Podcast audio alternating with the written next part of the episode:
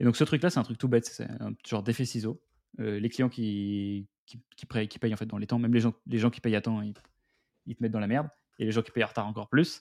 Et le fait d'embaucher très très vite pour assumer ta croissance, parce que as, tu vois, on a chopé une traction de vente qui est énorme. C'est-à-dire qu'on n'a pas besoin d'aller prospecter pour avoir plein de clients qui viennent à nous. Donc on les tu vois, dès qu'on a un mec intéressant, boum, on signe. On dit non à plein de personnes, mais euh, on a assez de clients intéressants pour remplir nos équipes. Et donc on se retrouve en fait, on s'est retrouvé un moment en disant écoute, si on continue comme ça, dans trois mois on fait faillite. Et mourir sur la croissance, c'est la pire des morts. C'est la pire des pires. C'est jamais, enfin, ce serait catastrophique de mourir là-dessus. Tu pensais que tu avais, tu vois, la veille, tu as un truc qui vaut des millions, et alors maintenant ça vaut plus rien, mais c'est invivable. Je sais pas comment je pourrais vivre ça, et ça se passera peut-être dans le futur. Mais, euh, mais donc je recommanderais surtout ce truc-là. Et surtout, c'est pas parce que tu partages en public que les gens vont dire attention, c'est une connerie. Ces gens souvent. Bienvenue sur Comment t'as fait, le podcast de ceux qui veulent comprendre concrètement comment les autres ont fait. Je m'appelle Julien Hatton, je suis cofondateur de l'agence de communication BuzzNative et je vous propose de partir ensemble à la rencontre d'entrepreneurs et dirigeants passionnés et passionnants, pas toujours dans la lumière, mais qui font pourtant rayonner leur structure et leurs équipes. À ces profils au parcours non linéaire, audacieux ou encore atypiques, je n'ai qu'une seule envie, leur poser la question comment t'as fait? Si vous aussi auditeur, vous rêvez de découvrir les coulisses et le quotidien de nos invités, que vous soyez entrepreneur averti, débutant ou en devenir, abonnez-vous et embarquez avec moi chaque semaine pour des épisodes d'une heure qui vous feront gagner des années d'expérience. C'est parti Bonjour chers auditrices, chers auditeurs. Aujourd'hui pour ce nouvel épisode de la saison 3 du podcast Comment t'as fait? Les rencontres d'entrepreneurs, j'ai le plaisir d'accueillir Théo Lyon, cofondateur de Kudak, agence de social ads. Salut Théo Salut Julien. Alors Théo, j'ai le plaisir hein, de te recevoir ici sur, sur ce podcast. À mon tour d'ailleurs de te recevoir puisque tu m'as interviewé sur ta chaîne YouTube il y a quelques mois au sujet de euh, comment développer son podcast. Ton expérience, c'est celle d'un étudiant qui sort d'HEC et qui décide de se lancer dans la vie directement en entreprenant. Tu as créé des Kudak, agence initialement spécialisée dans les Facebook Ads, donc les publicités sur Facebook, et plus particulièrement pour accompagner des entreprises qui vendent en ligne, donc e-commerce.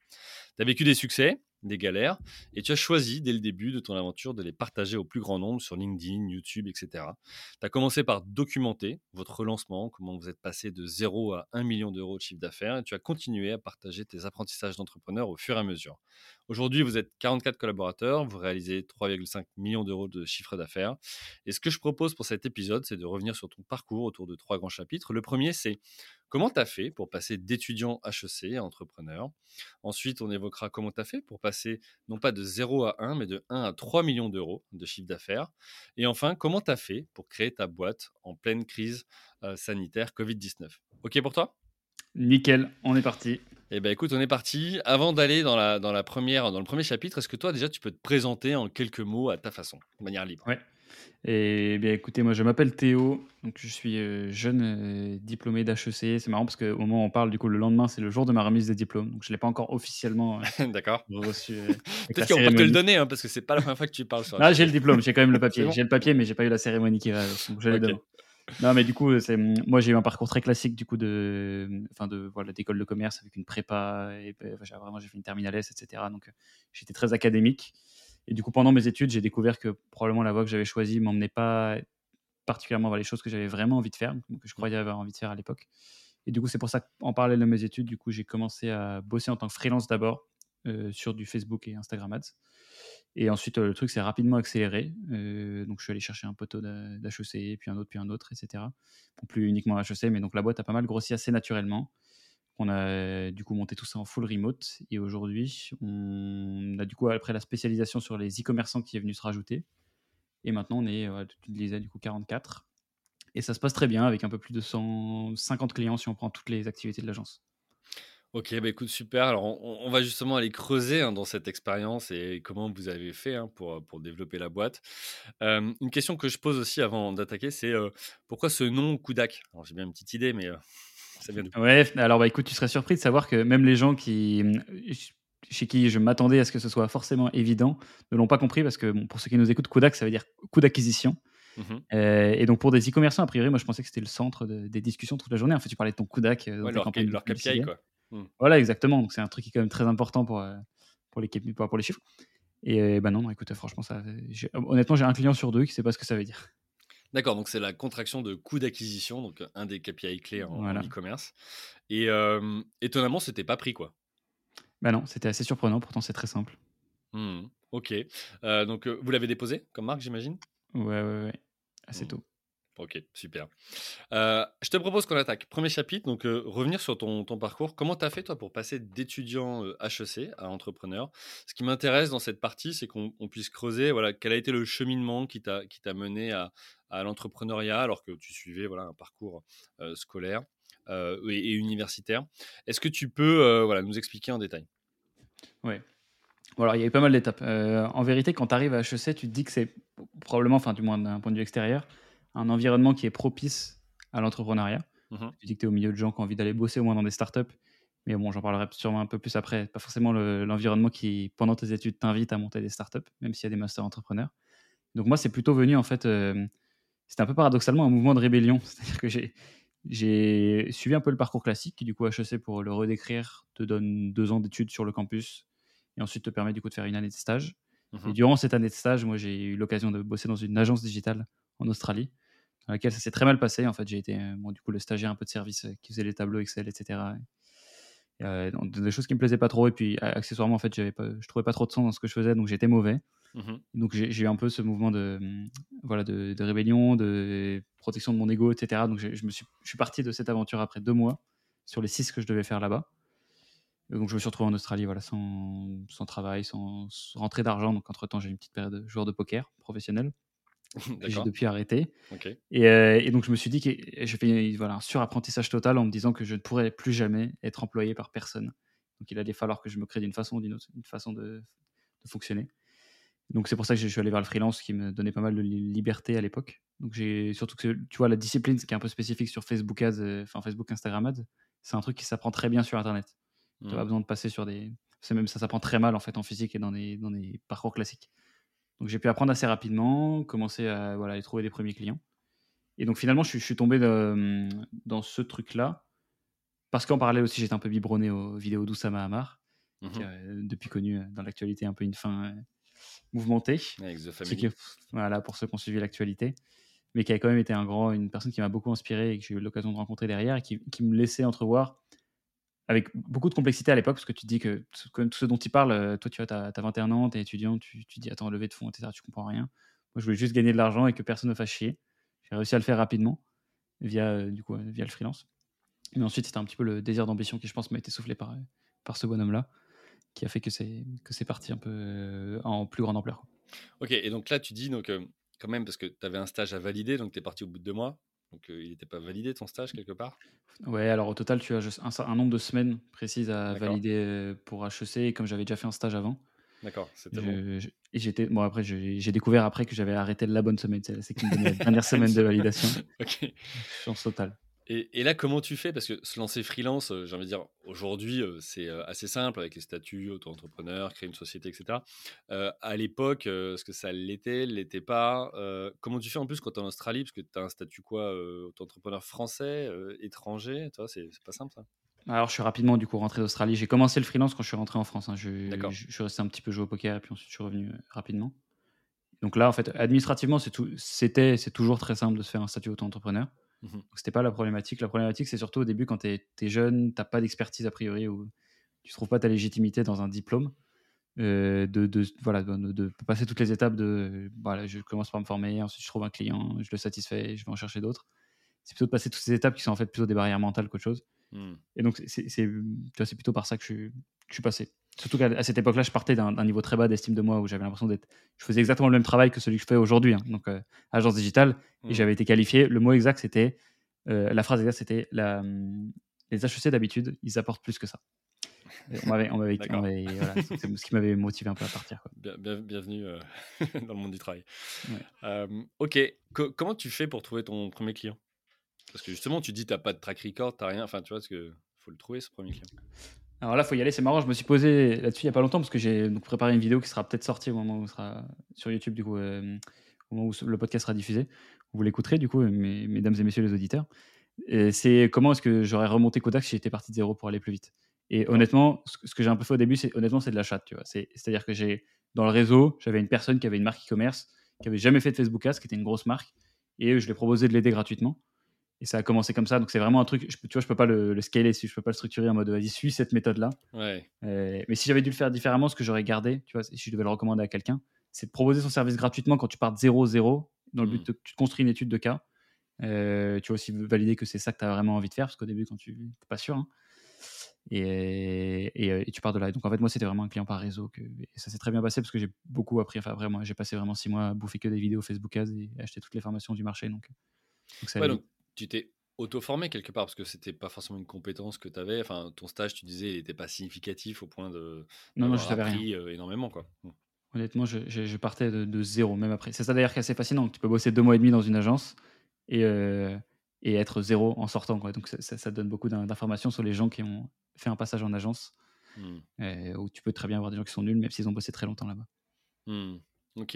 Et ce que je retiens, toi, dans ton expérience, c'est aussi le, le côté euh, capacité d'apprentissage. Tu vois, parce qu'à un moment donné, ok, euh, on est dans un monde euh, plein d'opportunités. Les vidéos sont là, les contenus sont là. Encore une fois, faut-il aller chercher, les saisir, euh, tu vois, pour, pour, bah, pour générer des opportunités pour toi, quoi. Donc toi, c'est ce que tu as fait, ce qui t'a permis de te lancer quelque part. Ouais, c'est un peu d'ailleurs, c'est même la seule façon dont moi j'apprends les trucs. hein. J'ai rarement appris des trucs importants, même, même en cours à HEC. Enfin, tu vois, je me rappelle de pas grand chose. C'est en fait, ce qui est assez intéressant avec l'enseignement en ligne et le fait de s'auto-former, tu peux vraiment apprendre à ton rythme et tu Mm. peux totalement en fait inverser la façon dont tu apprends de façon classique les choses. C'est-à-dire, d'abord, je vais t'apprendre toute la théorie, ensuite, euh, tu vas partir t'exercer. Là, tu fais l'inverse, tu vois. C'est pour ça que moi, très très vite, j'ai été confronté à un client, que j'ai aidé peut-être gratuitement, mais j'ai eu des galères, tu vois. J'ai eu des trucs qui fonctionnaient pas. Et quand tu as un truc qui fonctionne pas, tu apprends vraiment dix fois plus vite parce que tu as vraiment envie de trouver la solution. Hmm. Et en fait, c'est comme ça que tu fais tes, tes boucles de feedback. Donc, nécessairement, tu vois, j'ai j'ai bossé six mois, j'ai peut-être appris l'équivalent de deux ans ou trois ans de, de- tu vois, de marketing digital. Ouais, donc euh, résolution de problèmes, là. Justement, tu es face à ces problèmes-là, tu as juste envie de les résoudre. Et surtout, ce que je retiens aussi, c'est le côté, tu apprends effectivement à ton rythme, mais surtout, c'est un apprentissage choisi, pas subi. Tu vois, c'est-à-dire quand toi, tu as envie, quand tu es prêt, et donc du coup, tu es forcément plus motivé, ou en tout cas, tu retiens davantage que si euh, tu, tu, bah, le suis, quoi, ou subis. Ouais, et puis finalement, en fait, moi, ce qui m'intéressait, c'était pas, et ça, ça n'est d'ailleurs toujours pas, en fait, euh, Facebook ou Instagram, Ads, etc. C'est le truc que je suis en train de construire, tu vois. Le truc dont je suis le plus Mhm. fier, c'est d'avoir. J'ai une boîte où j'ai 44 personnes qui bossent dans une culture de boîte. C'est moi qui l'ai définie, elle me plaît le truc. J'ai l'impression que tout le monde est pote, c'est trop lourd. On a pu apprendre tout seul, on montre que t'as pas besoin de- de- de- de- d'être senior pour avoir une expertise sur quelque chose. Et, euh, et j'étais en fait en mode dé- démarrage, et c'est la vraie raison pour laquelle j'ai fait Kodak. Je suis en train de gagner ma liberté. Euh, en mode, je peux, théoriquement, je peux faire un peu des doigts d'honneur à tout le monde, ce que je voulais un peu au début Mhm. et, et me dire que je peux faire ce que je veux. Donc, et, et en fait, finalement, ce truc-là, euh, si, si le truc le plus nécessaire pour me former, ça, ça avait été d'aller sortir les poubelles tous les jours pendant- de 7h à 18h, je l'aurais fait. Si, si j'avais l'impression de gagner ma liberté. Parce que finalement, tu vois, t'as pas, quand tu as ton pourquoi, euh, Hmm. les moyens viennent rapidement. Ok, donc tu as tes premiers clients, euh, et là tu as dit tout à l'heure, je suis allé chercher des potes, euh, un ou deux potes pour, euh, pour se lancer. Comment ça s'est passé? Pourquoi tu pas continué tout seul? Enfin voilà, c'était quoi le, le projet initial? Alors, j'avais assez regardé de vidéos d'Oussama Hamar pour avoir bien au fond de mon esprit l'idée que c'était beaucoup plus dur de monter une boîte tout seul Hmm. qu'à plusieurs. Donc au début, moi j'étais tout seul et j'allais pas attendre quelqu'un pour me lancer. Donc ça c'est d'ailleurs un truc que je recommande beaucoup de faire. On sait que c'est mieux d'avoir des associés, mais ça veut pas dire qu'il faut attendre d'en avoir pour se lancer. Et donc je savais qu'à un moment je voulais vivre ce truc-là à plusieurs. Et, euh, et en fait, à la base, j'avais pas forcément prévu d'aller chercher un associé. J'étais prévu d'aller chercher quelqu'un parce que je pouvais plus tout gérer tout seul. Hmm. J'avais besoin d'aller chercher quelqu'un qui, qui allait pouvoir apprendre vite. J'ai eu la chance de tomber sur un mec assez brillant qui est depuis devenu mon associé parce qu'il est devenu trop important. Il s'appelle Paul. Et donc, euh, et donc en fait, ça s'est fait très très naturellement ce truc-là. C'est finalement, je, je me suis pas dit encore, ok, il faut que je trouve mes cofondateurs. Et d'ailleurs, ça me fait toujours bizarre en vrai quand je vois des, quand je reçois des, des mails ou des trucs comme ça de gens qui disent euh, recherche cofondateur. Tu sais, le cofondateur, cofonder une Mm. boîte, c'est un peu genre un, c'est un mariage, tu vois. Alors, et avant, avant le mariage, faut, il y a plein d'étapes avant. Et donc, euh, et donc ouais, il faut discuter avec quelqu'un, c'est de bosser sur des trucs, puis un autre truc. Moi, Paul, la personne à qui j'ai qui j'ai bossé, je la connaissais depuis des années, j'ai fait ma prépa avec lui. Enfin voilà, et du coup, ça fait que la relation aujourd'hui se passe trop bien. C'est un, vrai sujet, tu vois, parce que j'ai- reçu différents types euh, d'associations euh, entre euh, euh, justement euh, fondateurs ou autres, tu vois, sur ce podcast, que ce soit en couple, entre potes, euh, en famille, euh, peu importe. Et, euh, chacun a une approche un peu différente. Et toi, ce que tu dis ici, c'est commencer par tester la relation, voir si ça marche, euh, et après pouvoir confirmer plutôt que de se lancer tout de suite si tu connais pas réellement la personne. C'est quand même un super risque, quoi. Ouais. Et moi, ça me, ça me terrorise de terminer cette boîte et de voir en remonter une autre. Parce que mmh. j'ai l'impression d'avoir épuisé tous les gens brillants de mon entourage. D'accord. Non, mais les gens vraiment avec qui je m'imaginais monter des boîtes et je ne saurais pas comment. Parce que je serais obligé de faire comme tout le monde en mode cherche mmh. cofondateur, cherche associé. C'est vrai que ça va pas être simple d'être dans, cette situation. Tu as une idée, tu veux te lancer, tu veux peut-être pas le faire tout seul, mais quand tu connais personne qui peut faire la même, enfin, qui peut se lancer avec toi ou qui veut ou parce que c'est pas le bon moment dans sa vie, euh, voilà, c'est pas forcément toujours évident. Ok, donc là, as, mmh, tu t'es rapproché de Paul, vous avez commencé par travailler ensemble, après vous avez cofondé. comment ça s'est passé ça? Parce que derrière, tu as plein de notions, c'est-à-dire quel type de société tu crées, comment tu répartis les parts, les rôles, comment ça s'est construit tout ça? Mmh, alors, globalement, mes deux années d'entrepreneuriat ont été marquées par un minimum de réflexion, un maximum d'action. Mmh ça s'est payé au prix de beaucoup de grosses erreurs, notamment plein dont on pouvoir parler, mais une grosse étape dans laquelle on est sur le fait que j'étais pas un gestionnaire de boîte. On est en train de découvrir ce que ça veut dire.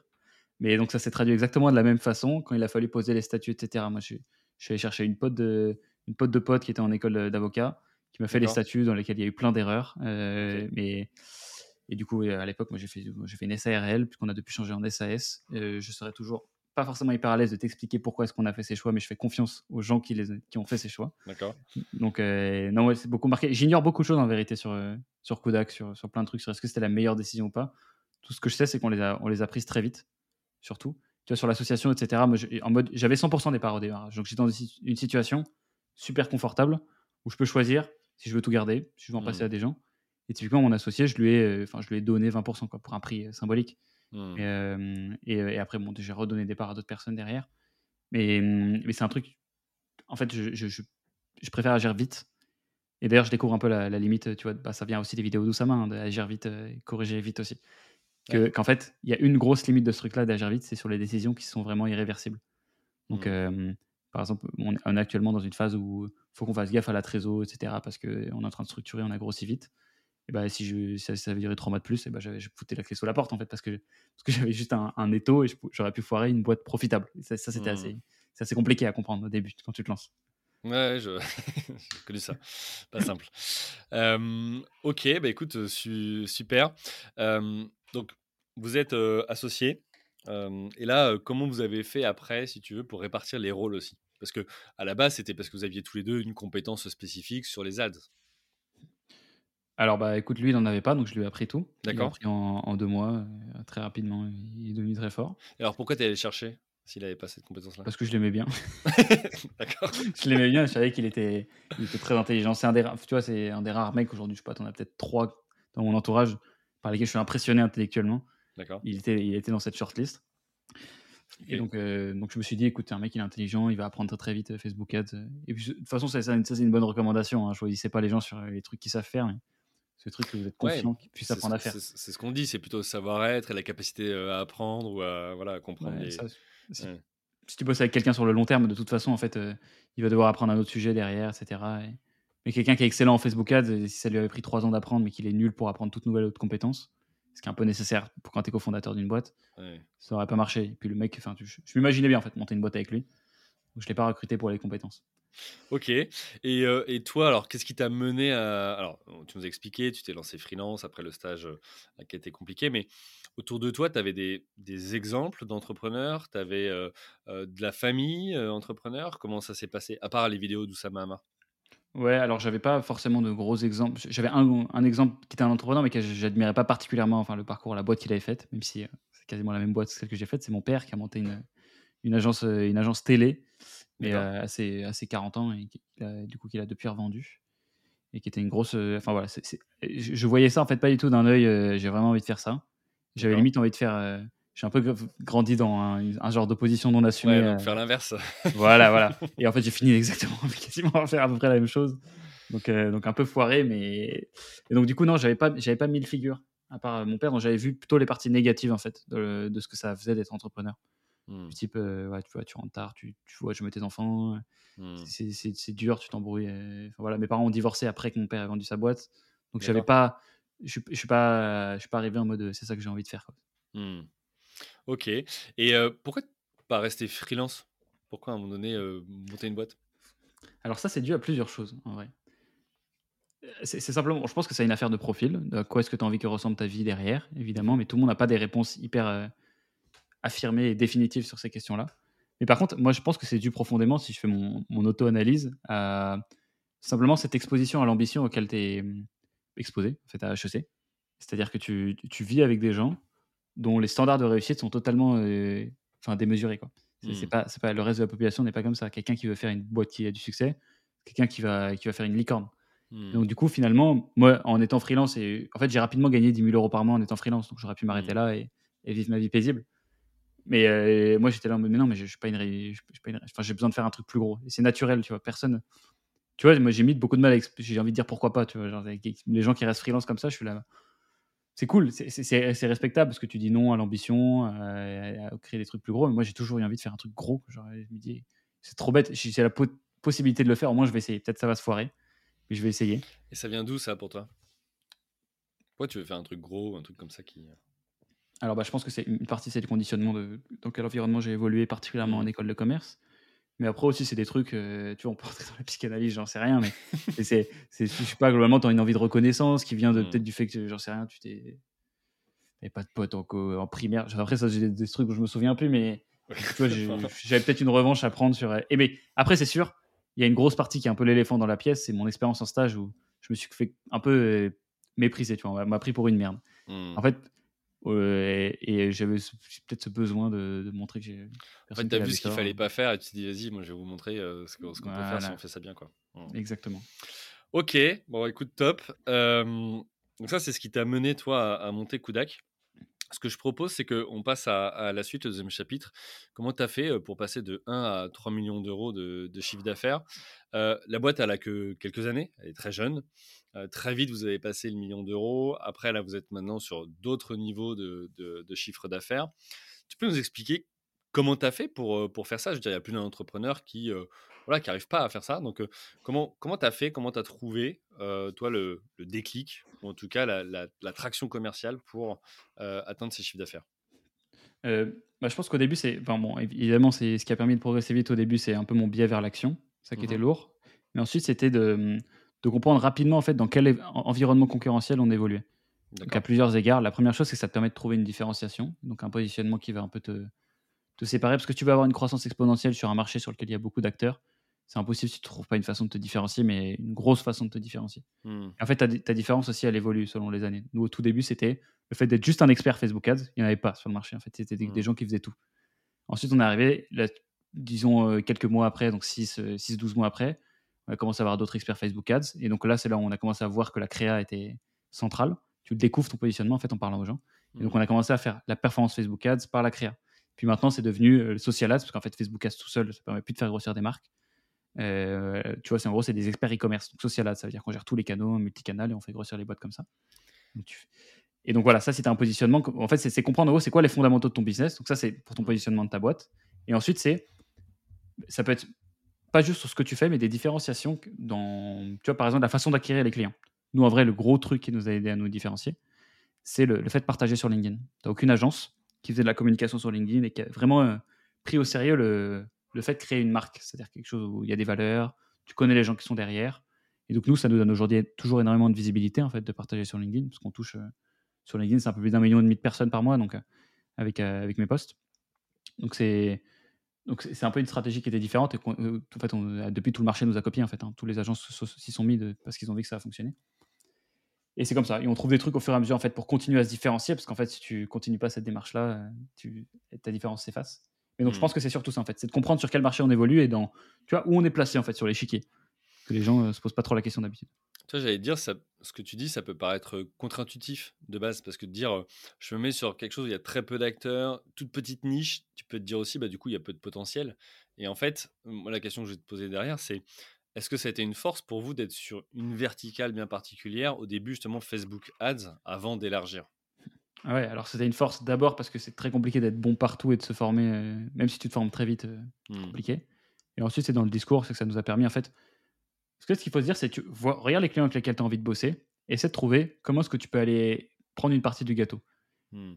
Il y a des agences qui ont plein, qui ont des armées de personnes qui peuvent gérer plein de trucs. Toi, je peux prendre une toute petite partie et je peux devenir bien meilleur sur cette petite partie-là. Et après, euh, potentiellement, je peux m'étendre.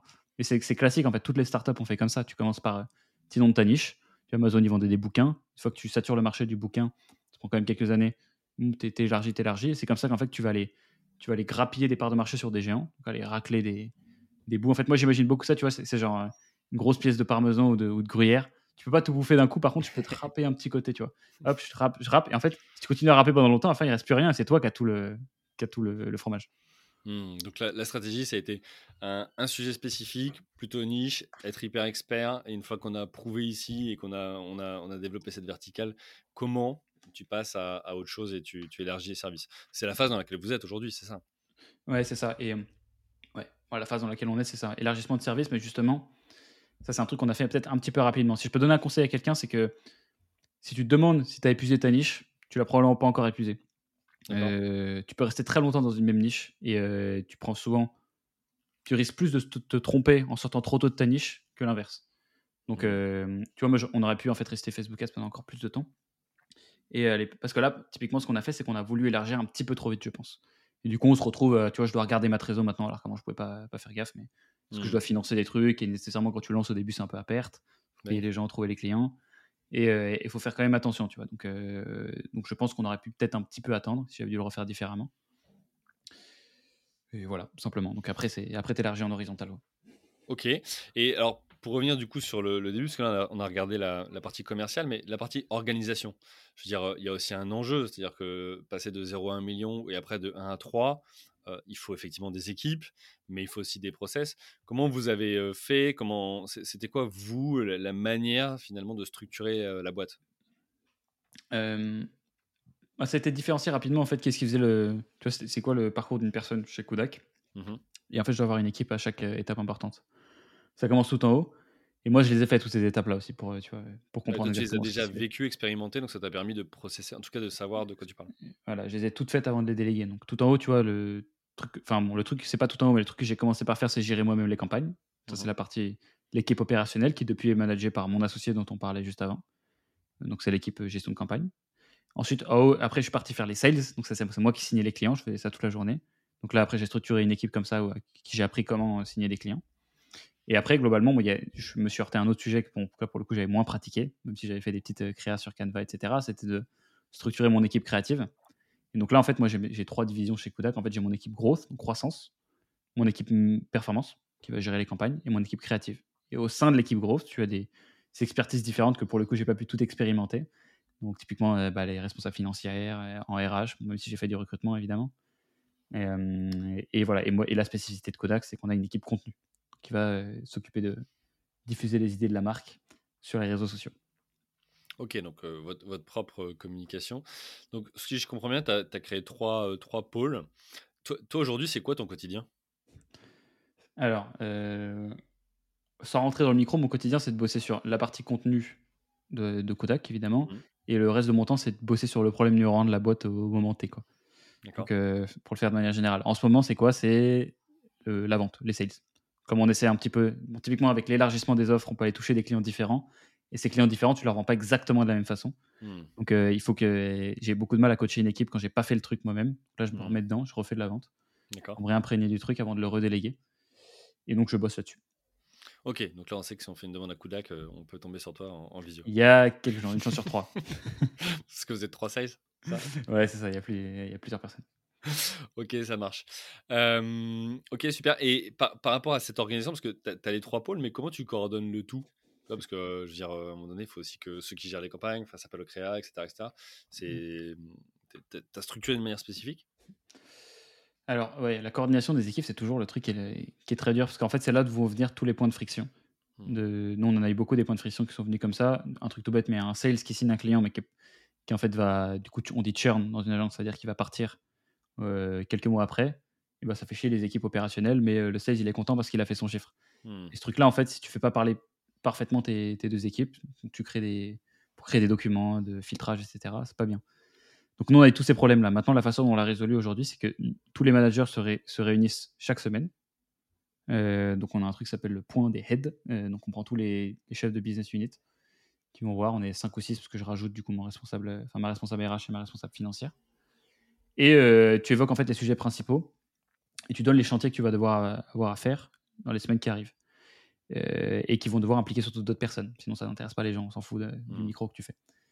Et donc, du coup, c'est comme ça qu'on coordonne les trucs. Et puis après, on a évidemment, on fonctionne bah, principalement, nous, avec le système d'OKR, qui nous permet d'avoir des objectifs de boîte qui sont après rangés par équipe, mais qui nous permettent de voir ce que, ce que fait tout le monde et surtout de coordonner des trucs où je sais, je veux lancer tel produit en créa, je vais devoir apprendre à mes sales à les vendre, je vais devoir euh, que la facturation et que la, la, finance s'assure que le truc est bien profitable et dans combien de temps. Et, en fait, on fait discuter. En fait, c'est des échelles qui s'emboîtent. La, la, plus grande, c'est mmh. les OKR, c'est l'échelle du trimestre. Après, tu as l'échelle du sprint. Toutes les deux semaines, on, on priorise des actions qui vont nous permettre d'avancer sur des sujets qui, sont, qui dépassent les équipes, qui sont cross-équipes. Et ensuite, après, bon, tu as chaque semaine le point avec les managers pour regarder comment ça se passe. Ok. Euh, pour nos auditeurs et auditrices qui ne savent pas ce que c'est qu'un OKR, tu peux expliquer? Oui, pardon, évidemment. J'ai oublié de le définir cela. J'essaie de faire gaffe quand j'emploie des mots techniques, mais, mais celui-là, je l'ai laissé passer. Donc, OKR veut dire Objective Key Result.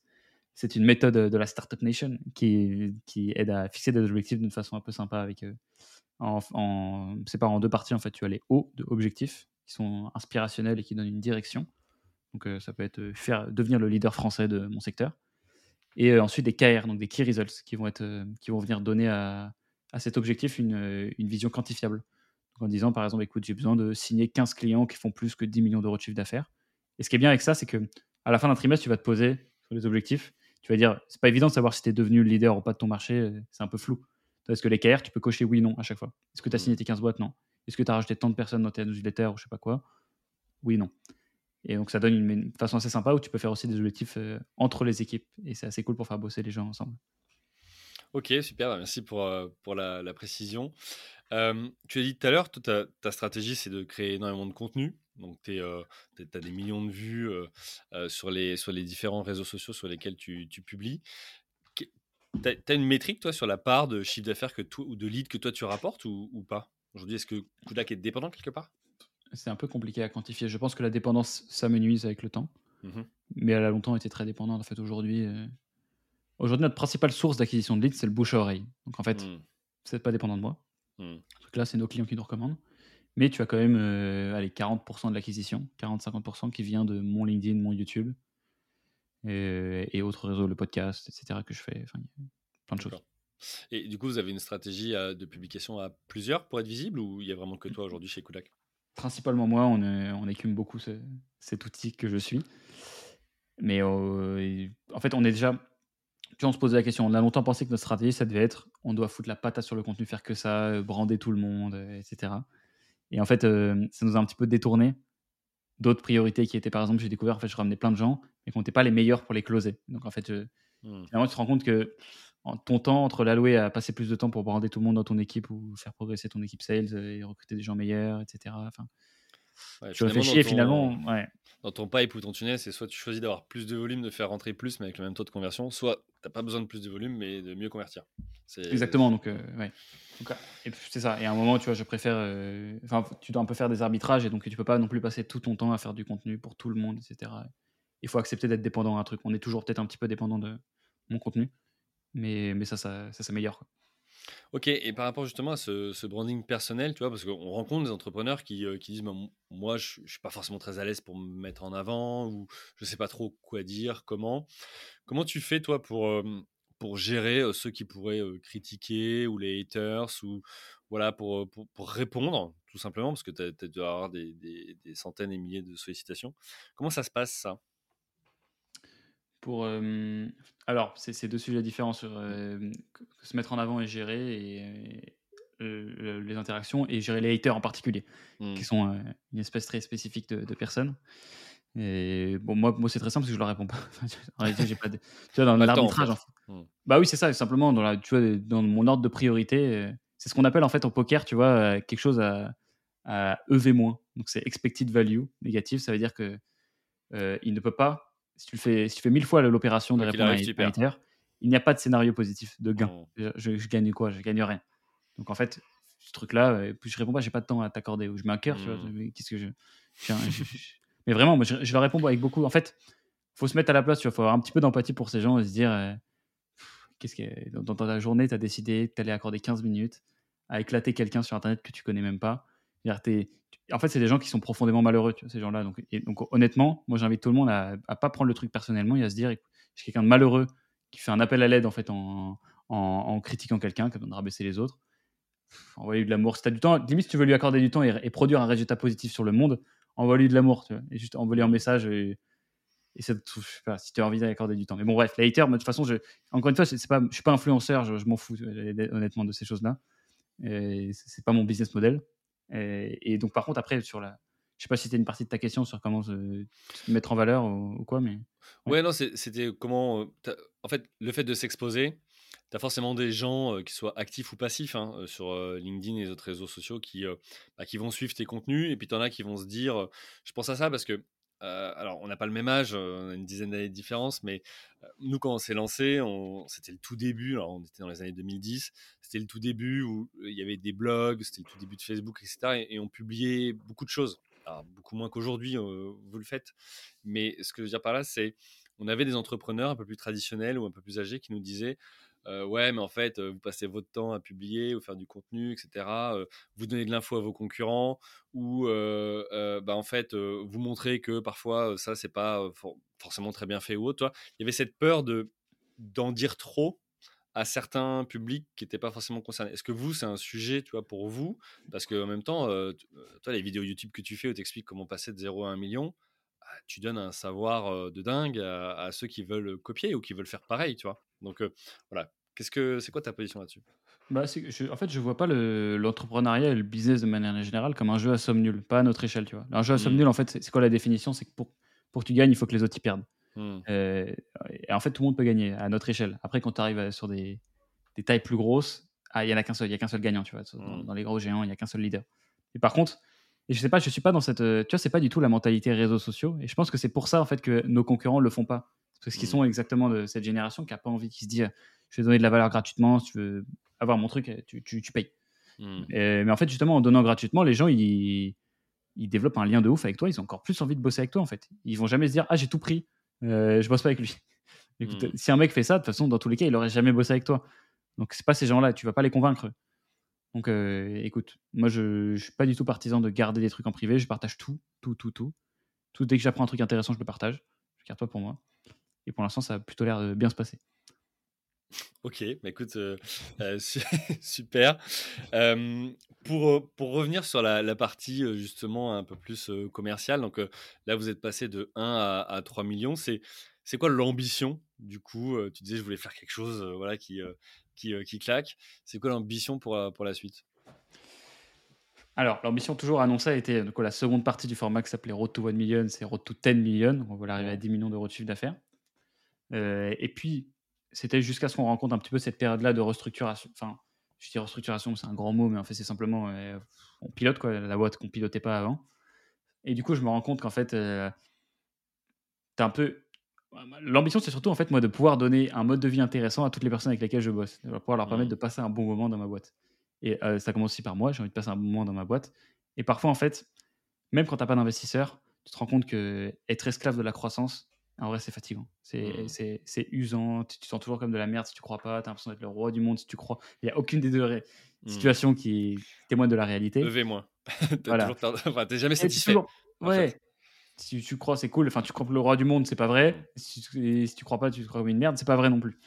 Donc, euh, donc j'essaie surtout de soigner un petit peu le chemin et de me dire, écoute, euh, je bosse en remote, j'ai l'occasion de profiter de, de, aller bosser un peu de là où je veux. Ça, je le fais très peu aujourd'hui, j'ai envie de faire ça. Donc l'ambition, pour répondre simplement, c'est de pousser le plus haut possible une boîte qui correspond aux valeurs qu'on a, qu'on a vendues aux gens qu'on a recrutés. Ok, ça roule. Donc tout ça, on va pouvoir le suivre sur, euh, bah, sur YouTube, sur les réseaux, parce que tu vas, tu vas le partager évidemment. Mm. Euh, pour, pour, passer ces, ces caps-là de chiffre d'affaires, tu en as parlé tout à l'heure, tu as dit je me suis entouré de responsables financiers, RH. Comment tu as structuré aussi l'entreprise? Parce qu'à un moment donné, c'est plus toi qui le fais, ça. Et, il faut s'entourer. tu t'es entouré de profils plutôt juniors ou au contraire, tu as dit pour structurer la boîte, j'ai besoin de RH et de responsables financiers, toi, qui ont déjà 10, 15, 20 ans d'expérience? Non. Bah alors, dans l'ordre, ça fait culture de boîte supérieure à compétence. Et tous les entrepreneurs qui ont essayé de faire l'inverse sont tous revenus à la même conclusion. Hein. Et c'est un truc que j'ai dû moi aussi faire la connerie, même si on l'avait dite c'est que euh, à un moment, tu, vas toujours le payer si tu recrutes quelqu'un où tu n'es pas trop sûr que ça dans ta culture de boîte. Et la seniorité en soi, tout court, ça veut rien dire, vraiment. C'est pas parce que mmh. quelqu'un fait un truc depuis longtemps qu'il est bon. Et inversement, bon, en fait, le, truc est très simple. Si jamais tu vous doutiez encore du fait que c'est plus intéressant de recruter quelqu'un qui, a une courbe de progression incroyable une personne qui part de, très haut, vous vous dites juste que si vous progressez d'un pour cent par jour pendant un an, vous êtes 38 fois meilleur à la fin de l'année, 3800%. Finalement, le point de départ, pas si important que ça si tu as une personne qui est vraiment passionnée par ton projet et qui a envie de progresser. Euh, à condition que toi tu sois prêt du coup à, assumer ce temps-là qui va être ce temps de formation. Et donc, je, je, et pareil, on en revient un peu à cette idée de, trajet. Le trajet est beaucoup plus agréable quand tu vis avec des gens avec lesquels tu kiffes bosser et qui se forment en même temps. Donc finalement, moi j'ai pris des gens, tu vois, euh, ma, responsable financière, elle a quoi Elle a 28 ans, un truc comme ça.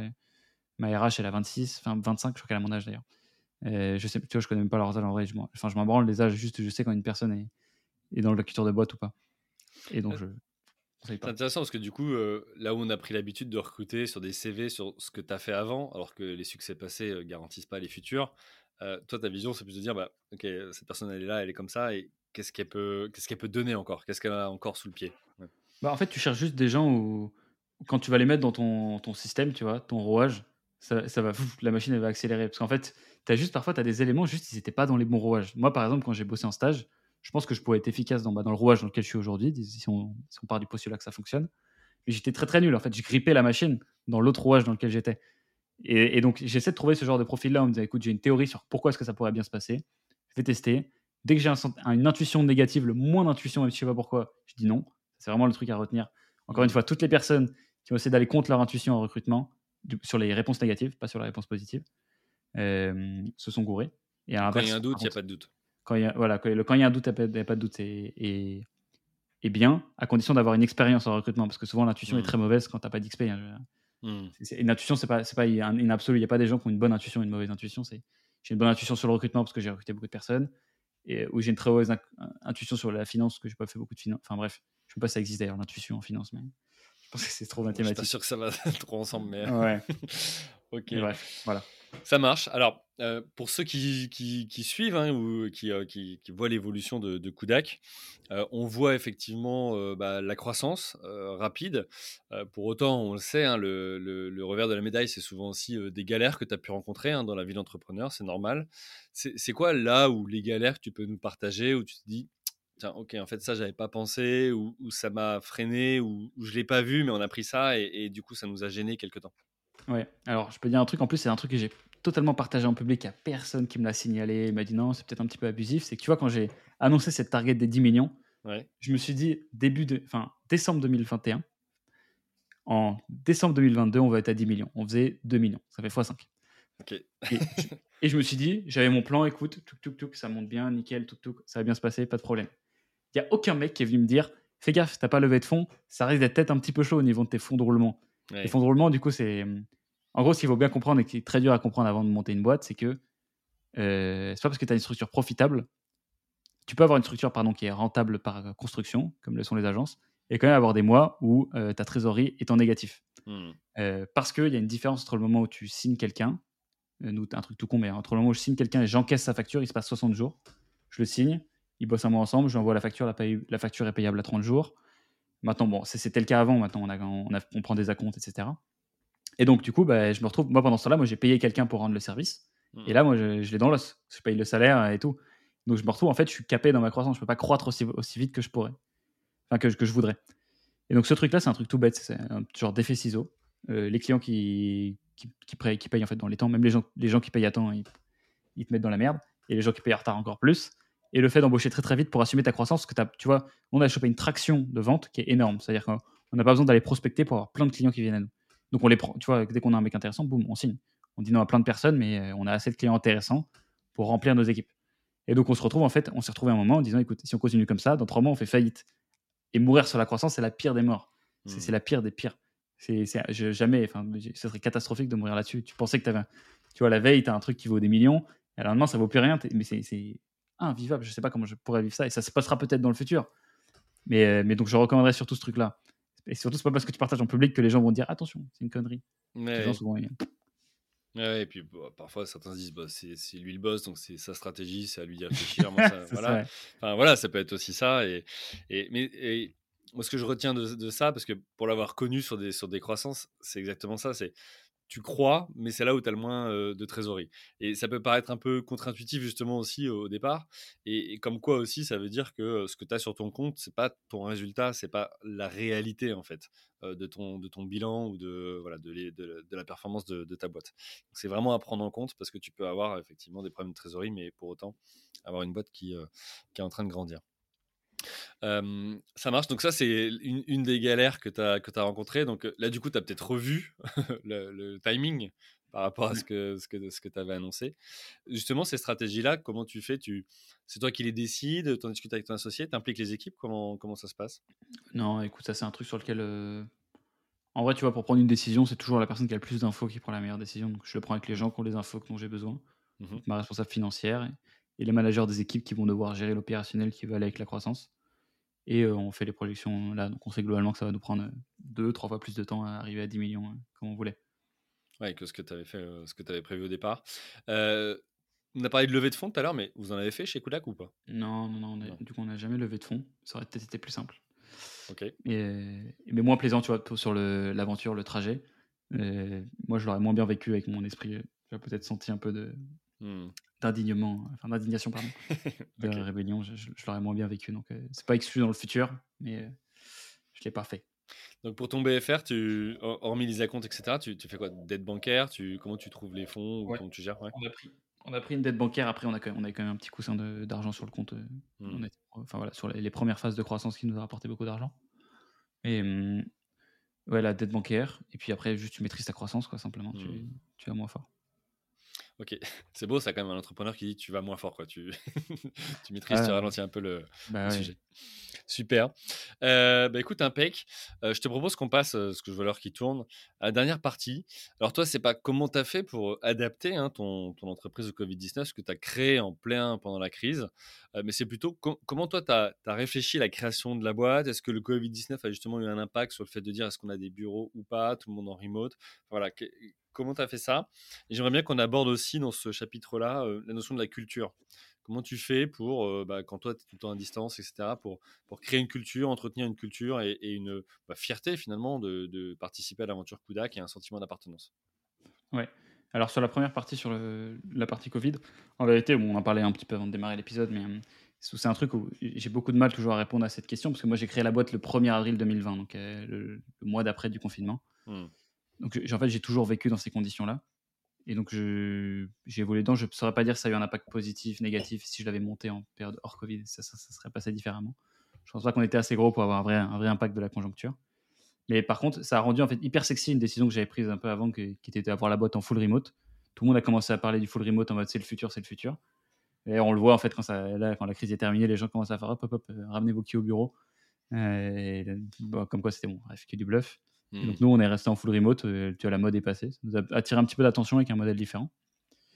Mais donc, honnêtement, l'impact du Covid, à part que ça a planqué les gens chez eux et du coup, on, a plus. enfin, moi, j'ai du coup, j'ai pu taffer toute la, toute la journée, même si moi, j'avais pas de, de trucs à côté, quoi. Mais mmh. je ne saurais pas te dire particulièrement. Mais d'un point de vue peut-être commercial, parce que les gens ont peut-être plus commandé sur Internet. Enfin, ça a été. Tu n'as pas vu d'impact On a eu, en fait, il y a eu tellement de trucs. Tu vois, il y a eu, mmh. je peux dire, peut-être plus commandé sur Internet, mais entre temps, on s'est pris une mise à jour qui s'appelle iOS 14.5 et qui a tué tout le tracking, tu vois, par cookies sur Internet. C'était avril, euh, c'était avril euh, quoi, 2021, ouais. Ouais, avril 2021 et ça a tapé tout au long de l'année.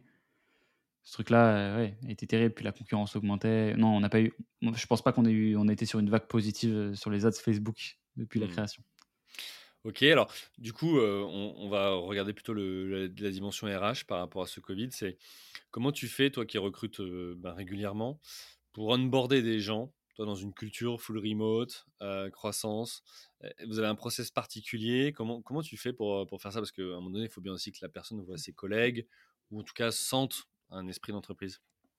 Alors l'onboarding se fait, bon, tout est millimétré nous sur la partie remote sur les premières semaines sur les plusieurs expositions, donc à ton équipe, à la culture de boîte, euh, aux clients, etc. Donc tout est bien millimétré. Et ensuite, on essaie de faire des regroupements quand même réguliers. Donc tous les mois, on se voit pour prendre un verre à minima. Tous les deux mois, on, fait, on prend un cowork à Paris. Et euh, deux fois par an, deux ou trois fois par an, on n'a pas de cadence définie là-dessus. On fait un gros off-site, un gros team building. On, loue genre un château et, on part tous ensemble. Mmh. Donc ça, c'est pour, pour, connecter quand même avec les gens. Mais sur la partie onboarding, c'est assez paradoxal, et je vais faire la transition du coup avec ce dont tu parlais avant, qui est la culture de boîte. C'est qu'on a quand même un bon sentiment d'appartenance, malgré le fait d'être à distance. C'est la première question qu'ont les gens, évidemment, quand tu leur parles d'une boîte remote, c'est mmh. mais euh, comment, tu fais pour que les gens ils aient, ils aient un sentiment d'appartenance chez toi? Euh, Ça, tu le fais, je vous réponds, la réponse est très simple, c'est une culture forte, incarnée surtout. Et en fait, le fait de partager du contenu partout, euh, ils voient en fait comment je m'exprime, comment, comment on gère la boîte, etc. Et en fait, finalement, ça devient eux des ambassadeurs de la culture, alors qu'on s'est très peu vu. Tu vois, les gens dans mon équipe, je les ai vus une fois, deux fois. Mmh. Et pourtant, je, les conseille, tu vois, demain, ils se font attaquer sur les réseaux sociaux, je les défends euh, corps, tu vois, mmh. Et parce que parce qu'en fait, tu n'as pas besoin de. Tu as besoin de voir les gens en physique pour développer du lien euh, amical avec eux, etc. Tu n'en as pas besoin pour faire fonctionner une boîte. Mais par mmh. contre, en fait, ce qui est pas mal, c'est que nous, toutes les occurrences où on se voit en physique, c'est pour développer ce lien amical. Donc, c'est en fait, c'est pas, on va pas, on va pas se voir pour taffer, tu vois. Même la journée coworking, c'est c'est tranquille, quoi. Enfin, mmh. c'est pour se voir. Donc en fait, on sépare vachement bien le travail et, et, euh, et tout, et tout relation amicale, etc. Et donc ça fait que tu as quand même des très bonnes relations qui sont louées entre les collègues, même si on est à distance. Et c'est aussi plus simple pour eux, tu vois, je, pense à ça, mais dans, les moments sociaux qu'ils ont, quand ils disent à leur famille ou leurs potes, tu bosses pour qui? Ah bah je bosse pour Kudak, ah bah oui c'est Théo qu'on voit régulièrement.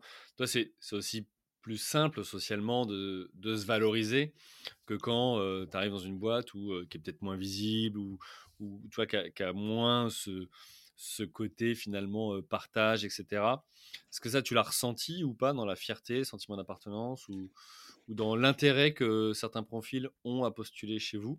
Et ça m'amène, toi, à une autre question que là, comme ça, qui vient tout de suite, mais est-ce que tu as vu une évolution entre les premiers profils qui postulaient il y a quelques années et maintenant? Oui, bah, j'ai vu une évolution déjà dans les, disons, la valeur marché des profils. Ça veut dire qu'on a eu des profils qui sont plus convoités. Non, non, pas forcément en termes de salaire, mais tu vois, la, valeur d'un profil avait été définie par le marché, tout simplement. Hmm. Et on a des gens qui sont plus convoités qui viennent chez nous avant. Alors qu'avant, pas des personnes. Enfin, c'était des personnes fortes, mais disons, c'est pas les gens euh, que tout le monde s'arrache. Tu vois. Hmm. Là, aujourd'hui, ils nous regardent. Parce qu'on est hmm. plus gros. Ils nous connaissaient pas avant, c'est simplement. C'est pour ça. Et, et, donc, oui, il y a eu une différence entre les gens, c'est des gens plus, plus cadrés, qui ont plus d'expérience, etc. Mais ça ne veut pas dire, en fait, tu vois, les profils qu'on a recrutés au début, c'est des cadres aujourd'hui dans la boîte, enfin, c'est hyper important, et qui ont, leur rôle à jouer euh, parce qu'ils sont là depuis longtemps et parce qu'ils ils ont été exposés à la boîte depuis un certain temps. Donc je dirais pas que c'est des meilleurs profils, c'est juste des, profils différents qui remplissent le besoin de la boîte à, l'instant T, c'est-à-dire après deux ans d'existence, sans avoir des profils efficaces, que je mets un petit peu moins de temps à onboarder. Et, euh, et voilà pour la différence. Je ne sais pas s'il y avait une deuxième partie à ta question. non, pas spécialement, mais là, ce que je voudrais, et, après, on, il va être temps de conclure, c'est tu disais tout l'onboarding, il est millimétré. Est-ce que ça, toi, tu peux le partager ou pas hein, Est-ce que c'est confidentiel ou pas Mais de dire comment tu fais pour t'assurer que la personne, quand elle arrive chez Kudak, ok, elle ait bien tout compris, qu'elle soit on track, tu vois, pour, pour pouvoir bah, tout simplement aller performer? Mmh. Bah, simplement, il y a des attentes, en fait, il y a des résultats. Tu vois. On sait, dès que tu arrives, tu sais très bien que nous, les périodes d'essai, c'est deux mois renouvelables, deux et deux mois. C'est très bien que dans deux mois, il faut que tu sois à tel endroit. Et ensuite, on te file la liste. Voici tout ce qui va pouvoir t'aider à arriver à tel endroit dans deux mois. Donc là, bon, ça va être intéressant évidemment de bouffer toute la doc euh, sur euh, qu'on a faite. C'est ça qui est très important aussi en remote, c'est d'avoir tout à l'écrit. Donc il faut en avoir euh, sur notre expertise, etc. commencer à bosser avec les clients et tout. De rencontrer toute ton équipe, parce que ceux qui vont de, qui vont te débloquer dans les situations difficiles, de comprendre comment on fonctionne en équipe. Et, euh, voilà, en fait, honnêtement, j'ai pas de, pas de secret en particulier. Hein. c'est simplement je manager plus par les objectifs que par les moyens. Et quand on se rend compte, ah, je galère sur cette partie, bon, on fait la doc qui va bien, toc toc, et aller dans l'onboarding du mec d'après. Donc, euh, hmm. c'est un truc itératif. Ok, super, mais c'est, alors je sais pas si c'est générationnel ou pas, et probablement que non, mais, mais c'est intéressant d'avoir cette approche-là parce que euh, c'est pas toujours le cas dans les entreprises, et, en fait tu te rends compte que bah ouais, le savoir quand il reste dans la tête de quelqu'un qu'il n'est pas posé sur papier, vidéo ou autre, bah il est plus difficilement transmissible. il n'existe pas en fait, c'est comme s'il n'existait pas, mmh. honnêtement. Ok, bah écoute, super. Euh, on va finir là-dessus. Euh, une dernière question avant que je te laisse, c'est euh, ça veut dire quoi pour toi entreprendre ou être entrepreneur? Je pense que c'est accepter de passer pour un con pendant assez longtemps jusqu'à ce que tu trouves ta voie qui t'est propre. Ok, super. Euh, bah, écoute, je te remercie pour, pour cette définition. Euh, il va être temps euh, bah, de tout simplement conclure cet épisode. Un grand merci à toi, Théo, pour bah, ton partage, ton retour d'expérience et cette, ce beau parcours entrepreneurial. pour ceux qui veulent te retrouver, bon, je pense qu'on a compris, on peut te retrouver sur YouTube, LinkedIn et, tous, les, tous les réseaux. ceux qui veulent découvrir Kudak en détail, c'est kudak.com, C-O-U-D-A-C.com. Euh, et puis, bah, il me reste, euh, moi, à vous remercier tous pour euh, votre fidélité, pour vos écoutes, pour vos messages privés, publics, pour vos notes sur Apple Podcast et toutes les autres plateformes d'écoute. un grand merci à vous tous. Je vous souhaite une bonne journée et je vous dis à la semaine prochaine. Bye. Ciao. Merci à vous, chers auditeurs, d'avoir suivi l'épisode jusqu'au bout. Si vous êtes arrivé jusqu'ici, c'est que le podcast vous a plu. Alors, pour nous aider à continuer, Rendez-vous sur votre plateforme d'écoute de podcast préférée et laissez-nous un avis 5 étoiles avec un commentaire positif ou un message pour notre invité du jour. Parlez du podcast autour de vous, c'est le meilleur moyen de nous aider à vous proposer du contenu de qualité. C'en est fini pour aujourd'hui, un grand merci à vous et à la semaine prochaine.